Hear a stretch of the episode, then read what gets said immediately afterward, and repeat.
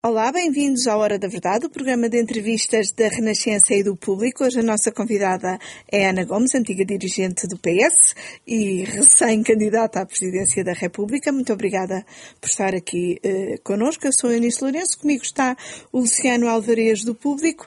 Uh, começo por lhe perguntar se a perplexidade com que o país encarou a decisão instrutória sobre o processo marquês uh, deve ter consequências. Boa tarde, tenho muito gosto em estar aqui convosco de novo. Claro que deve ter consequências. É uma questão essencial para o país poder ter confiança nas suas instituições, nas instituições da, da República. E não é só nas instituições da justiça, mas é também nas instituições políticas porque há um trabalho da justiça que está a ser feito de forma que deixa os cidadãos muito inquietos, muito lento, e eu estou farta de dizer que justiça uh, demorada é justiça negada, uh, com estas incongruências uh, que os cidadãos não conseguem compreender, de contradições brutais entre o que dizem os operadores e o que entendem outros, tornando o processo cada vez mais moroso, já se fala em 2036, já cá não estarei, se calhar, uh, quando houver o desfecho. Mas já há também que ter consequências políticas. E que consequências devem ser essas? Olha aquelas que muito bem ontem uh, explicitou o Presidente da Câmara de Lisboa, Fernando Medina, eleito pelo PS. Eu só tenho uh, pena que não haja mais vozes do PS, de eleitos do PS, a dizer aquilo mesmo, e em particular os seus responsáveis máximos uh, e, a, e, a, e a tirar consequências políticas daquilo que se sabe, independentemente do que a Justiça venha a decidir, independentemente das vicissitudes do, da Justiça, não se podem deixar de tirar consequências políticas de sabermos que tivemos um Primeiro-Ministro do PS que mercadejou o cargo, que se aproveitou do cargo para tirar vantagens pessoais. Isto, é, como dizia ontem uh, Fernando Medina, quebra a confiança dos cidadãos nas instituições políticas. E, portanto, eu, eu, aqui estou a falar de uma instituição que eu muito prezo, que é o meu partido, o PS. Hum. Esta quarta-feira de manhã no Twitter saudou as declarações do Fernando Medina, mas também acrescentou que não compreendia ou considerou insuportável o silêncio ensurdecedor de António Costa. António Costa já disse que não tinha nada a acrescentar ao que disse há seis anos. Não, é só, não, só, não disse só de António Costa, de, outros, outros, dirigentes e, outros... e até militantes do Partido Socialista. Porque justamente este silêncio é de facto ensurdecedor porque dá a ideia de que ou há comprometimento ou há demissão de, um, de, uma, de uma assunção de responsabilidades que o PS também tem que fazer, porque o PS tem que aceitar que se deixou instrumentalizar por um indivíduo que tinha muitas qualidades, também tinha tremendos defeitos, designadamente o de se aproveitar do cargo para tirar proveito pessoal. Em esquemas de corrupção, em detrimento do país, dos interesses nacionais. Portanto, o PS não pode, eh, eu estou farta também de dizer que aquela linha do à justiça o que é da justiça e à política o que é da justiça, eh, da política, que foi o que tem sido utilizado por António Costa neste período, digamos, eh, não é mais aceitável, sobretudo a partir do momento em que já não é só o Ministério Público, é também o juiz de instrução que vem dizer que aquele indivíduo foi corrupto mercadejou o cargo, obteve vantagens uh, uh, e tinha um esquema. E aquilo mesmo que ele próprio não contesta, que é que recebia dinheiro de um amigo, em, uh, aliás, em, em, numerário e em forma disfarçada, completamente ilegal, completamente contrário às leis de combate ao branqueamento de capitais. E, e, e isto não é, por isso simplesmente, aceitável. E, portanto, o PS não pode fingir que isto não tem consequências políticas. Se o PS e se os dirigentes do PS continuam a não querer fingir, eh, a não querer assumir que é preciso o PS fazer uma autoanálise e uma autocrítica, até para efeitos preventivos no futuro, para isto não voltar a acontecer, e sobretudo para, digamos, para os seus próprios militantes tirarem consequências. E toda a, a, a, opinião pública, naturalmente, todos Quando os eleitores. fala em, em, consequências, fala sobretudo numa autocrítica, num pronunciamento público que assuma eh, essa instrumentalização oh, Eunice, que o PS terá sido alvo. Que haja muita gente nas bases do PS que ainda, e não só, que ainda tem o culto de Sócrates. Acha porque sim. o Sócrates tinha, indiscutivelmente, grandes capacidades políticas, uh, grande estamina, grande capacidade de comunicação. Eu fiz campanhas com ele sim, e sim. sei, e sei que ele tinha. Aliás, estamos a vê-lo a pôr isso agora ao serviço de uma estratégia de se vitimizar, não é? Passar por cima de que foi declarado corrupto, mesmo por o próprio juiz. Uh, Sim, que ele várias uh, vezes tentou dizer salvo de um processo e, político. portanto, e aí, tudo aquilo que ele hoje está a fazer é posto ao serviço de uma estratégia pessoal, no fundo, uh, de vitimização. Uh, que inclusivamente passa pelo ataque ao PS neste momento. Mas eu acho que essa, essa Autocrítica? autocrítica e essa eh, desmistificação de Sócrates para as próprias bases do partido é essencial. Infelizmente, eu vejo ainda muita gente enganada, acreditar na tese da cabala, ou muita gente que alimenta essa tese porque, no fundo, de alguma maneira, foi uh, conivente. Mas Então, acha também que devem ser tiradas consequências ao nível do funcionamento do partido, ou seja, e neste caso nem, só, nem sequer só do PS, como é que os partidos podem prevenir futuros casos destes? Ora como é que bem. os partidos podem prevenir serem instrumentalizados por líderes ou por dirigentes para mercadejar, eh, utilizando a expressão, eh, cargos e Ora bem, próprio? eh, o, próprio, o simples facto do PS não fazer esse exercício de autoanálise e de auto, e de auto exorcismo, digamos, do que representou a era Sócrates, é uma desculpa para os outros partidos também não fazerem. Porque este fenómeno não é exclusivo do PS, lamento dizer. O caso dos submarinos, e não só, é demonstrativo que havia outros primeiros-ministros e ministros de outros governos envolvidos em esquemas de corrupção. O caso dos submarinos é aquele caso em que na Alemanha foram condenados corruptores de, de, de instâncias portuguesas e em Portugal até hoje não se quis saber quem eram os corrompidos. E quem tinha a responsabilidade, pelo menos política, pelo menos política envolvida, era um primeiro-ministro chamado José Manuel Durão Barroso e era um ministro chamado Paulo Portas. Eh, Portanto, a, a própria reação do PSD há dias pela boca do Dr. eh, Rui Rio parece-me absolutamente in- in- ineficaz, insuficiente e mal dirigida, porque não é só dirigir as críticas à justiça. É a refletir sobre as responsabilidades políticas. Porque quem dá ou não dá os meios à justiça, quem permite à justiça organizar-se de uma determinada maneira ou de outra maneira, são os responsáveis políticos. E aqui a responsabilidade política não pode ser posta para debaixo do tapete. Deixe-me só voltar um bocadinho atrás. Quando diz que ainda há no PS e nas bases do PS, nomeadamente, um culto, um culto do José Sócrates e do, do modus operandi do José Sócrates, está a dizer que há no PS um culto de corrupção? Não, estou a dizer que há pessoas que só veem, só querem ver o lado bom, digamos, de Sócrates. Ou porque houve a, a- a- atuação dele que foi meritória do governo dele, sei lá, olhe, por exemplo, o túnel do Marão foi sem dúvida graças a- ao empenhamento de José Sócrates. Ou, na- por exemplo, no projeto, no programa Novas Oportunidades, que foi importante para muita gente.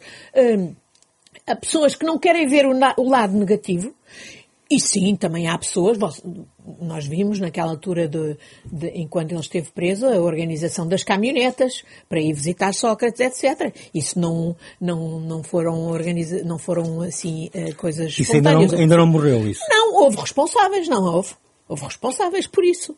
E, e, portanto, eh, eu penso que esse, esse exercício tem que ser feito pelo PS. E enquanto o PS não o fizer, não é só eh, o próprio PS, não é uma questão de se credibilizar, é uma questão de eh, dar confiança aos cidadãos de que isto não mais volta a acontecer. E é também um incentivo para que os outros partidos façam exatamente esse mesmo exercício que até hoje não fizeram. E, e aí, eh, isto é, mais uma vez digo, há problemas na justiça, mas há problemas políticos e os problemas da justiça, em última análise, também são resultantes de comportamentos políticos. E o que é que é preciso fazer eh, na justiça? Quando diz que, que a política também, eh, no fundo, condiciona a forma da justiça eh, atuar, o que temos são problemas de meios ou problemas de leis e de procedimentos? São de vária natureza, entre, desde logo de organização. Eh, por exemplo, há, e vejo que agora até o próprio Conselho Superior da Magistratura já começa a admitir a hipótese de haver não um ticão, mas uma, uma, uma espécie de audiência nacional, portanto, um, um, tribunal especializado para os casos de grande crime económico e, e corrupção. E, acha que isso seria positivo? Falsificação de moeda, de, de, Sim, poderia ser, mas já há muito tempo que isso já podia ter acontecido e foi recusado. E só há, agora, há dois dias antes de o juiz Ivo Rosa pronunciar a seu despacho, é que o senhor Presidente do Supremo Tribunal de Justiça e do Conselho Superior da Magistratura veio de repente, acordou, parece, e veio criticar, e veio a, a antiga Procuradora Marques Vidal também criticar, por exemplo, os megaprocessos, a organização dos megaprocessos. Eles conviveram com isso. Eles deixaram isso e por diante. Eles podiam ter proposto quer a audiência nacional em vez de, de do Ticão, quer a, a, subdivisão dos processos. E os megaprocessos cresceram sobretudo com a com Procuradora Joana Marques Vidal, não com, foi? Com certeza. E, e um, já vai entrar, já vai entrar. Já, aliás, já vai entrar e não se aconteceu nada. Uh, esquemas de impunidade como este, uh, que é o problema há dois problemas graves que levaram a esta grande indignação da opinião pública, justa indignação da opinião pública. Embora, por exemplo, eu não subscrevo de maneira nenhuma aquele, aquele, aquela, petição. Uh, aquela petição, porque um dos aspectos essenciais de, da justiça, uh, da administração da justiça em democracia é justamente os, os, os juízes serem independentes, serem um, inamovíveis e, e, e, serem irresponsáveis das suas decisões. Isto é, uh, e eu não tenho a dúvida que este foi o caso, embora eu discorde de muitas passagens da, da decisão do, do juiz uh, Ivo Rosa. Mas uh, não é só isso. Uh, é de facto um,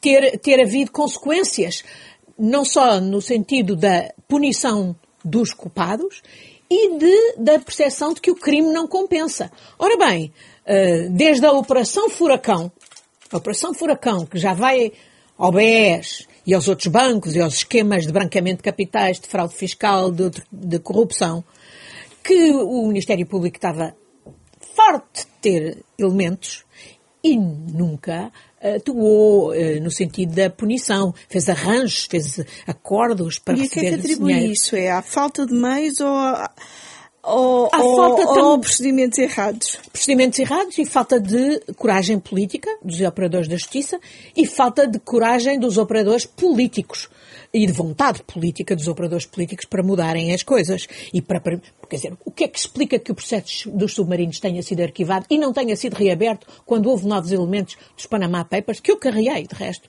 para a PGR?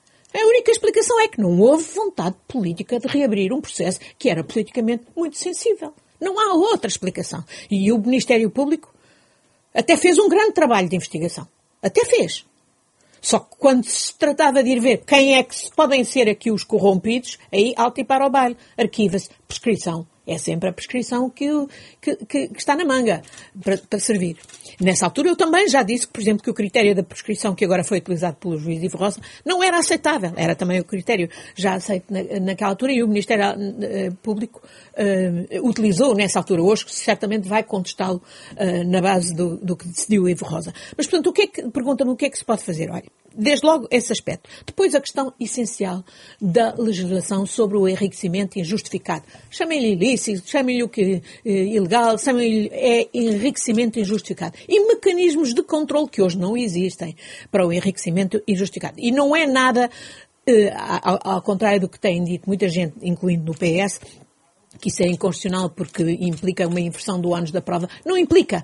O, o, a pessoa, o responsável político tem que fazer uma declaração de património, indicar a origem desse património e se o Ministério Público chegar à conclusão que há uma desconformidade, é o Ministério Público, portanto, que investiga a desconformidade e é a pessoa que, obviamente, vai ter que provar se qual é a razão da desconformidade e qual é a origem dos acréscimos patrimoniais que, entretanto, tenham havido e que não foram declarados.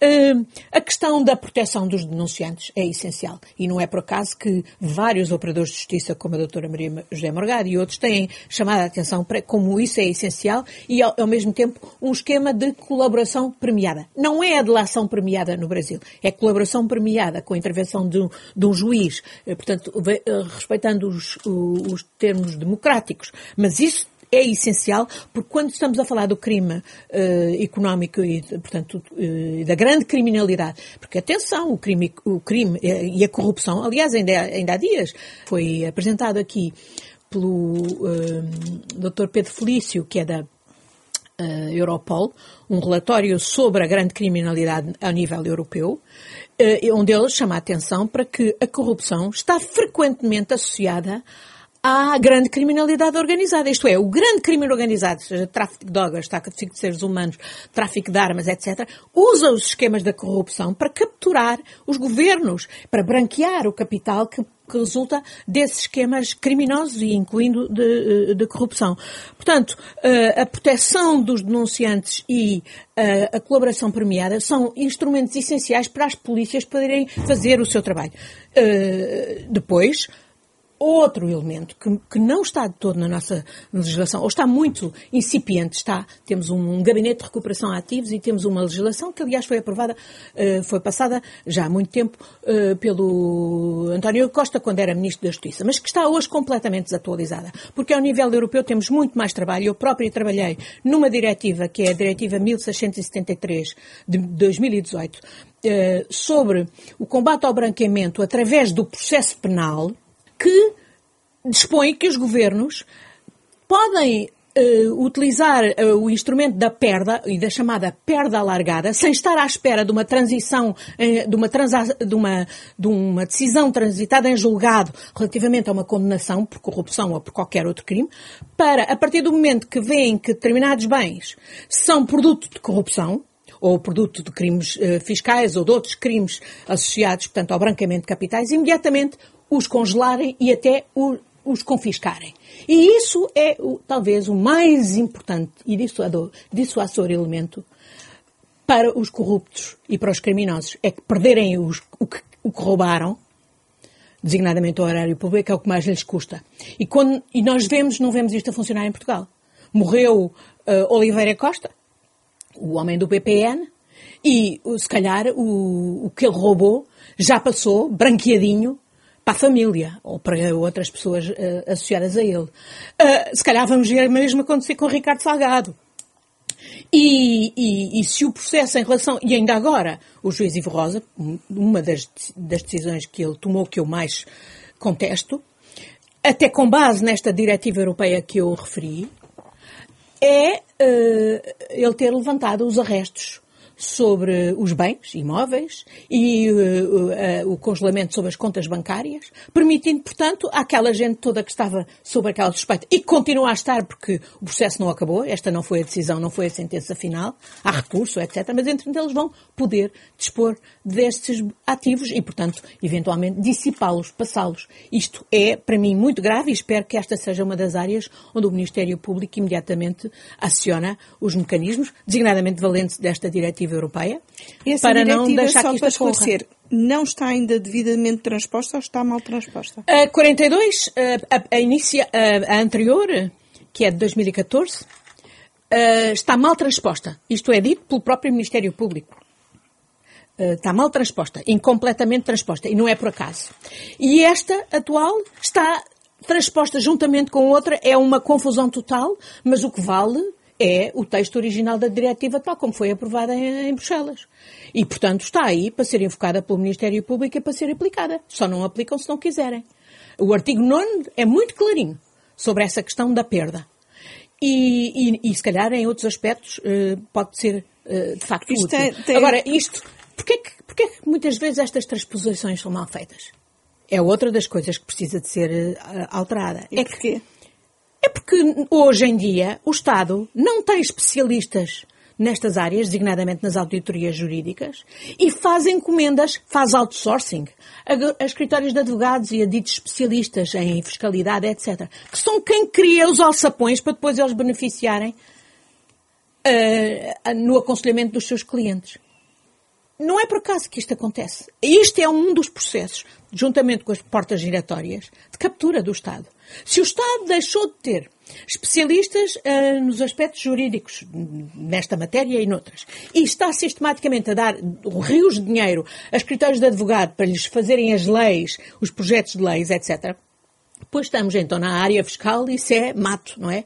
Como ainda agora vimos no, no caso da EDP eu, e das barragens. Sou, quem é que fez aquele projeto de, de, de, alteração do Orçamento de Estado que permite uh, que se aplique a este negócio da EDP das barragens? Foi o escritório de advogados, certamente pago pelo governo, e que obviamente utilizou, uh, sabia bem o que é que lá estava na lei, do Orçamento de Estado e utilizou isso em favor de um seu cliente. Uh, ora, isto é todos os dias que nós estamos a ver. E aqui, eu acho que isto também explica estas contradições na lei que fazem com que depois os operadores, Ministério Público e, e juiz de instrução, e, e, depois veremos o juiz do julgamento, uh, uh, tenham que, que conviver e de sobreviver nesta floresta de contradições legais. Por falar em barragens, alertou o Parlamento, eh, o Parlamento Europeu e a Comissão Europeia para a necessidade de investigar o negócio das barragens. Já teve alguma resposta?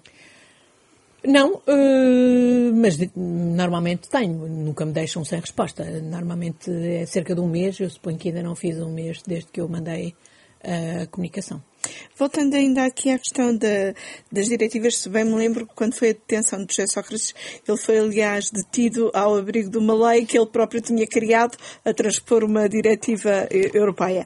Acha que, no fundo, a melhor maneira de combater eh, crimes como a corrupção e como o branqueamento de capitais é eh, a, a, jurisdição europeia, ou seja, ter um, um, um, chapéu legal europeu que os países uh, depois adaptem devidamente, em vez de cada país estar por seu lado a tentar encontrar as melhores formas de uh, lutar contra estes crimes. Bom, esse é o nosso objetivo a nível europeu. Esta diretiva que eu há bocadinho vos referi, sobre a utilização do processo penal para o combate ao branqueamento, é, era exatamente com o objetivo de harmonizar, porque as, as, a legislação são completamente díspares nos vários países europeus, uh, quer em termos de moldura penal, quer em termos de processos, de, de atuação, etc. E a ideia era harmonizar e, e determinar mínimos. Eh, de, e, e, portanto, e dessa maneira, e sem dúvida, em tudo o que diga respeito ao branqueamento, nada teria sido feito em Portugal se não tivesse havido as diretivas europeias. E as diretivas europeias, eh, que são transpostas, portanto, depois em lei, como é da nossa obrigação, não é?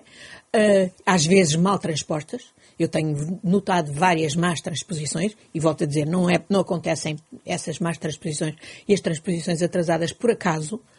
Um, Uh, elas, elas têm, servem um propósito, mas não, não tínhamos dúvidas. Nós não teríamos uh, legislação eficaz no combate ao branqueamento de capitais e aos crimes subjacentes, portanto, corrupção, fraude fiscal, uh, etc., se não, fosse, se não fossem as diretivas europeias. Não tínhamos ilusões. O que é que acha do do plano do governo contra a corrupção? Andamos de plano em plano e de pacto em pacto e serve para uma coisa? Olha, eu valo-me do que disse a Procuradora Maria José Morgado, que em teoria geral eh, está muito bonito. Eh, está muito. ninguém tem nada a dizer. Mas a questão é a ação. E um dos aspectos da ação, aliás, não respondi há bocadinho àquilo que me disse, um dos aspectos da ação é justamente meios. Meios para o Ministério Público em particular e os tribunais poderem fazer o seu trabalho.